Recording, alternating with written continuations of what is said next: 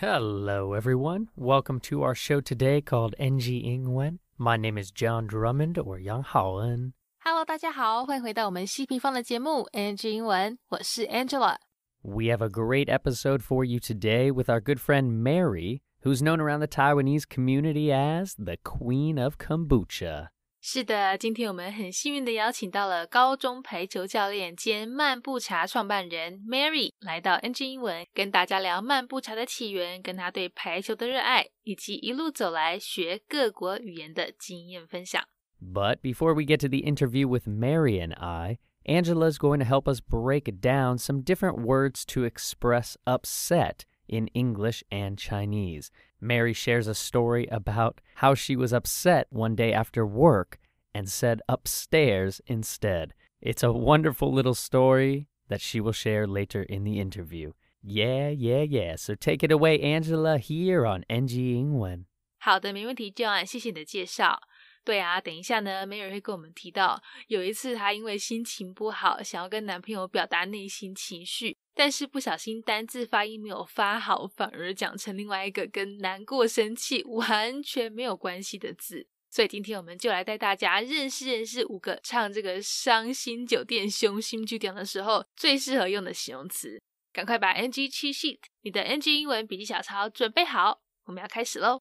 首先，除了像等一下在访谈中提到的 upset 这种形容带有一些难过成分在的不高兴以外，这个字 annoyed 也很常用哦。像是啊，如果有人明明迟到了，或是做错某件事情，结果还一个没什么大不了的样子，好，或是说你好心借人家东西，但每次呢都没有物归原主，让你很不高兴，那这时候呢就可以说 I am really annoyed。再来这个 frustrated。也可以学起来哦。Frustrated 通常呢是用在当你某件事情做了很多次，或是讲了很多遍，但是都不见效，内心整个很精疲力尽、力不从心、心力交瘁那一种。像可能今天跟另一半又在因为一件已经沟通很多遍的事情又来吵架，但你不竟然是在生气，而是觉得很沮丧，好像怎么做都没有用，怎么又是吼、又是这样子？这时候呢就可以说。I am not mad. I'm just frustrated. 我不是在生气，我只是有点灰心，有点气馁这样子。啊，不过这边要注意哦，这句话里面的 mad 它是比较偏美式英文用法，所以在这里指的是生气、火大那一种。但如果是英式英文的话呢，就会变成是比较像偏 crazy，有点像是发疯的那一种。另外一个跟 frustrated 很类似的还有 deflated，deflated。好，这个字它表达的意思很像是我们中文里面的一个说法。假设呢有一个人很无助、很这个狱卒、很气馁，那我们一般就可能会形容人家像是一个泄了气的气球嘛，对不对？同样道理，这个字 deflate 它本来就有这个给气球放气的意思。所以如果你说某位毒舌天后好了，口不择言，讲出来的话让你很泄气，就可以说 I'm just feeling a bit deflated。我只是觉得有一点很气馁、很泄气这样。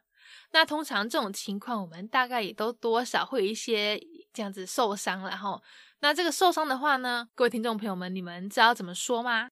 没错，就跟我们实际身体受伤一样，不管是心理还是生理的受伤，都可以用 hurt，h u r t。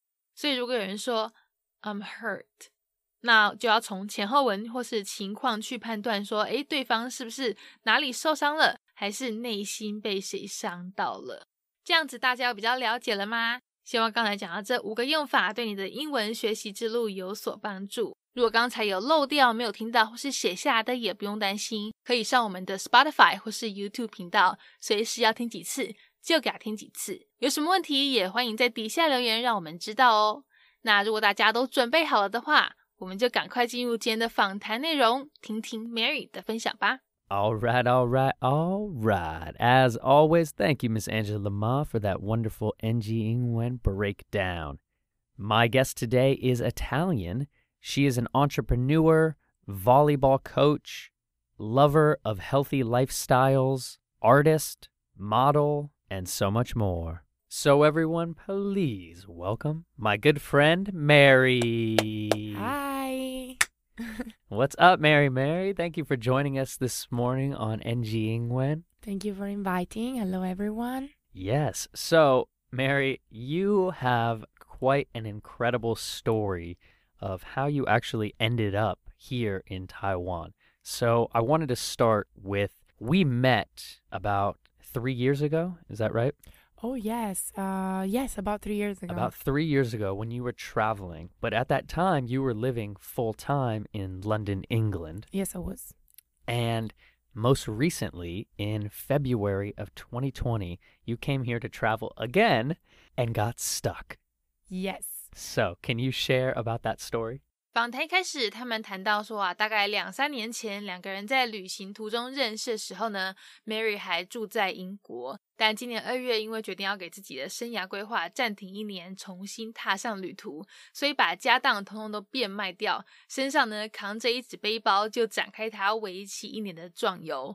只是呢，这个世事难料。在去了南美洲几个月学西班牙文，终于来到亚洲之后，本来打算在去完泰国和马来西亚，要到新加坡重新整顿行程的 Mary，因为我们这个疫情爆发，新加坡机场关闭。变得必须要重新去安排行程。幸好呢，后来想说也是可以趁这个时候回来台湾见见老朋友啊，所以就先来待个几天，计划下一步怎么走。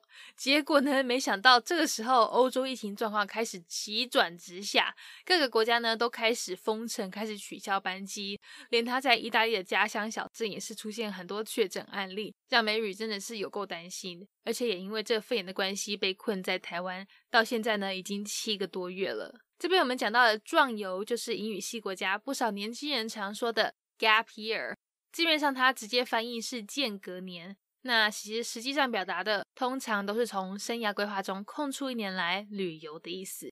赶快听 Mary 的故事吧。So this time I actually decided to leave everything. So I left my job, I left my house, I sold pretty much everything I had in London, and I decided to go for like a gap year and I just um, took a backpack on my shoulders and I went um, like South America first for a few months because I wanted to kind of uh, learn Spanish properly and then um, pop over to Asia like a month in Thailand, a few days in Malaysia, and then um, I have, was supposed to go to Singapore to decide if I wanted to go Sri Lanka or I wanted to go to Japan, but they closed Singapore airport, so I didn't manage to go to Singapore. So I had to choose like a different option, and I really felt like I wanted to come back to Taiwan for a little bit after six months of travels. Um, I just wanted to like catch up with some friends, such as Mr. John. but uh, after literally five days uh, that I was here, I still didn't decide like uh, when I was gonna go a fly to Japan. That is exactly the day that um, actually Italy and um, Europe started to have the virus hit. So that's when um, everything, all the airports shut down and all flights got cancelled. Fortunately, I didn't get mine yet because I didn't decide. But the day I arrived to Taiwan was the day that Italy got the first virus, first case. And uh, that was actually exactly in my family's village.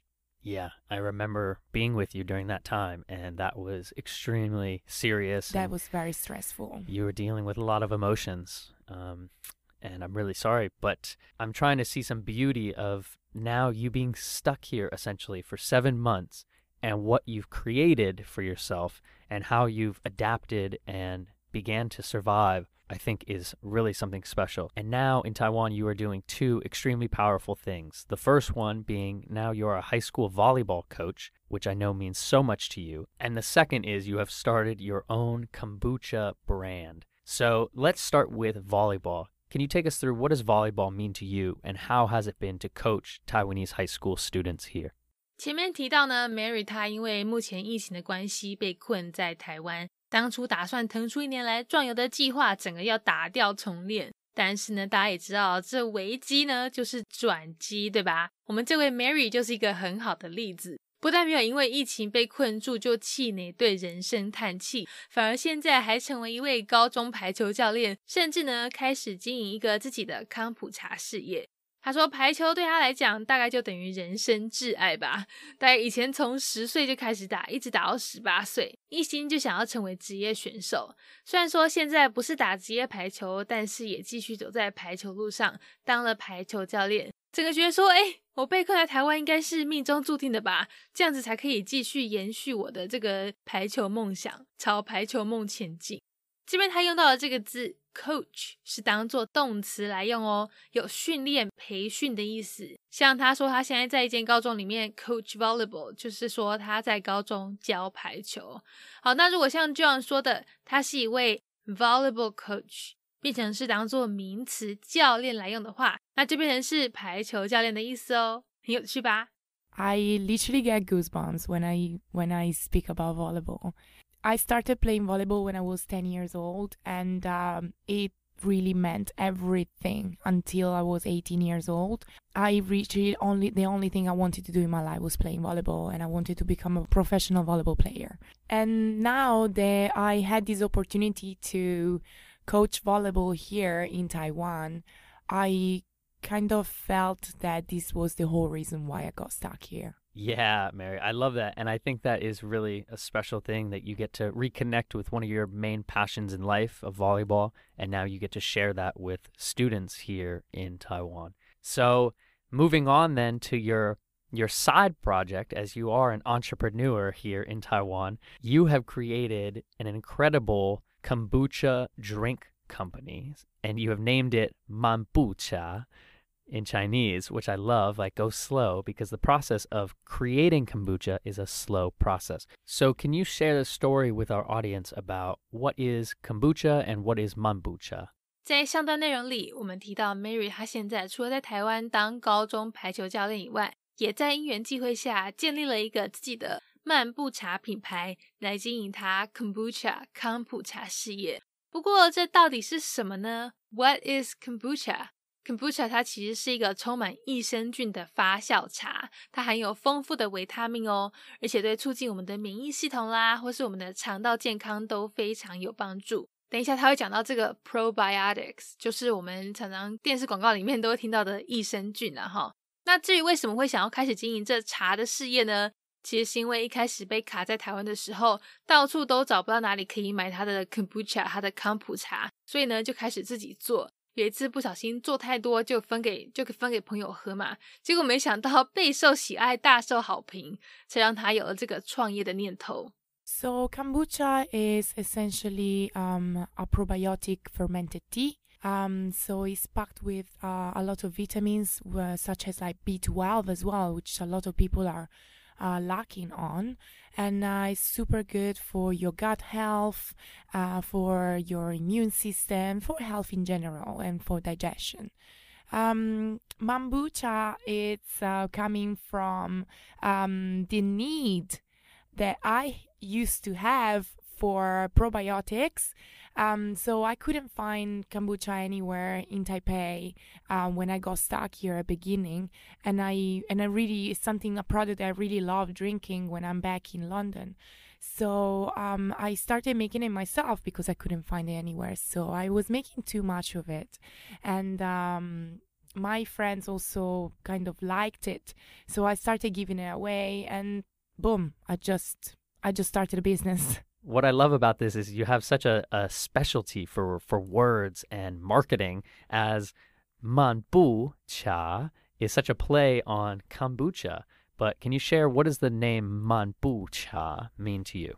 前面讲到说，Mary 她之前误打误撞开始卖起自己做的 kombucha，还取了一个漫步茶这样子的名字，建立起自己的品牌。但是大家知道它这个漫步茶名字所隐含的意思吗？这其实大有来头哦，没有啦。他说，其实呢，一开始只是想要把 kombucha 跟自己的名字 Mary 的这个 M 做结合，想说就叫他 m a m b u c h a 后来他朋友台湾室友啊，就跟他说，哎 m a m b u c h a 的这个漫步跟我们中文的漫步，那个太空漫步的漫步很像。那后来又因为 Mary 过去几年啊，她这个生活步调实在是有点快，觉得自己呢应该要慢下脚步来。再加上做这种茶又是急不得，是非常需要耐心等待，去慢慢让它发酵才行。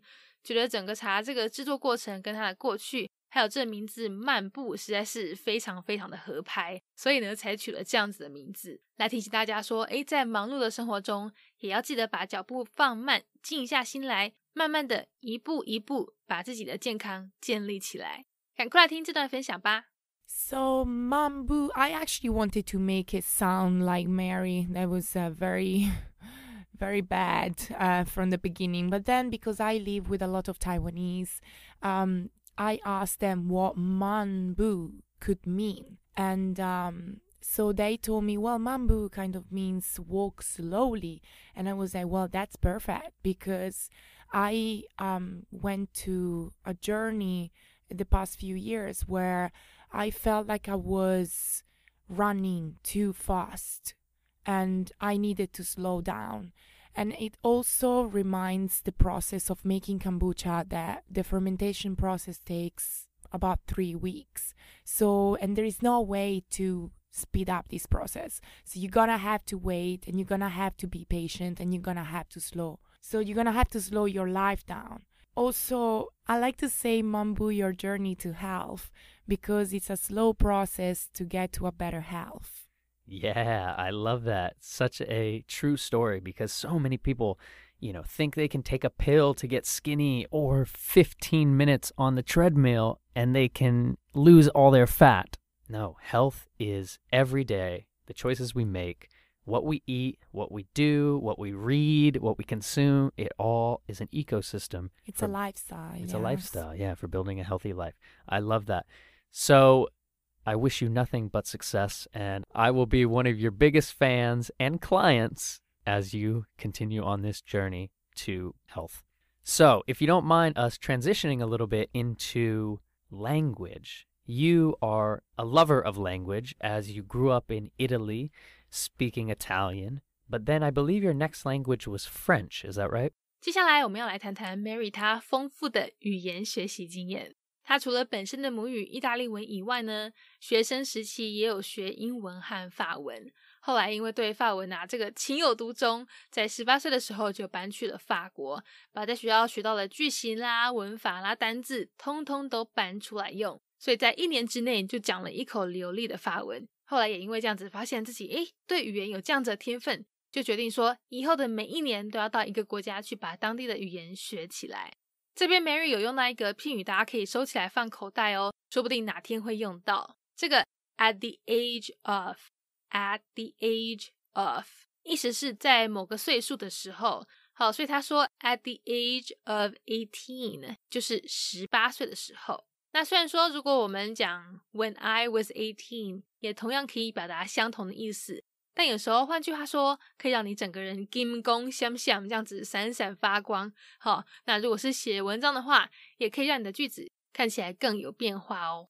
Oh yes, it was. Uh, so I started learning uh, French and English actually at the same time in um, in school, but started to get very passionate about French. So at the age of 18, I actually moved to France and I managed to get into practice what I learned at school very well. And uh, within a year, I was fluent in French. And that kind of started to give me that sparkle in my eyes and go like, oh wow, if I learn French so fast, I can learn any other language. So let me go to some other places and learn one language every year. Wow, Mary. Yeah, that is so incredible. So, one year in a new place to learn a new language like Spanish and English and French, incredible. So, your journey, though, with English then was in part a big reason because you moved to London, England. Is that right? 前面我们不是有说到，Mary 自从发现搬到法国一年内，自己的法文变得无比流利之后，决定以后每一年都要搬到一个国家去学新的语言吗？那接下来他要跟大家分享当年搬到英国学英文的经验分享。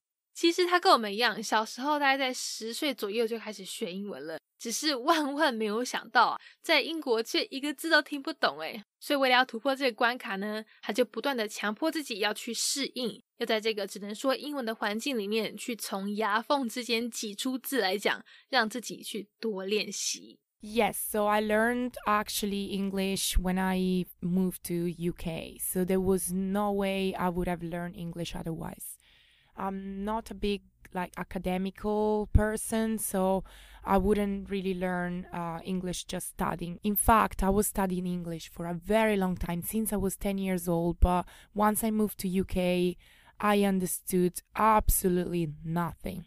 And so I had to force myself into a country that I had no option of speaking another language. So, as you are such an environment learner, you know, you learn by where you go, it sounds like so well. Can you share some tips and advice with our audience about what really helps you understand a language? 在这段访谈中呢，我们要请 Mary 来给大家一些学语言的小 paper。她等一下说这一句：“Do not ask yourself why”，就是不要问自己为什么，不用一直问说，诶，为什么这样，为什么那样，就学就对了。Mary 说，当初英文对她来讲也是完全一个什么道理、规则都讲不通的语言， 但是他一样还是把自己丢到那个只能说英文的环境里去练习、去学、去适应，到现在啊，已经变成是他最常用来表达自己的一个语言了。因为他也提到，在伦敦学英文真的让他大开眼界，发现原来英文的定义这么的广。不过这是什么意思呢？好，相信各位也知道，在伦敦这国际大城有来自各个国家的人，所以很自然呢，也会听到很多各种不同的英文口音，像是印度口音啦、拉丁口音或是法国口音等等。所以因为这样子，让他有很多机会接触练习各种不一样的英文。My biggest advice is do not ask yourself why.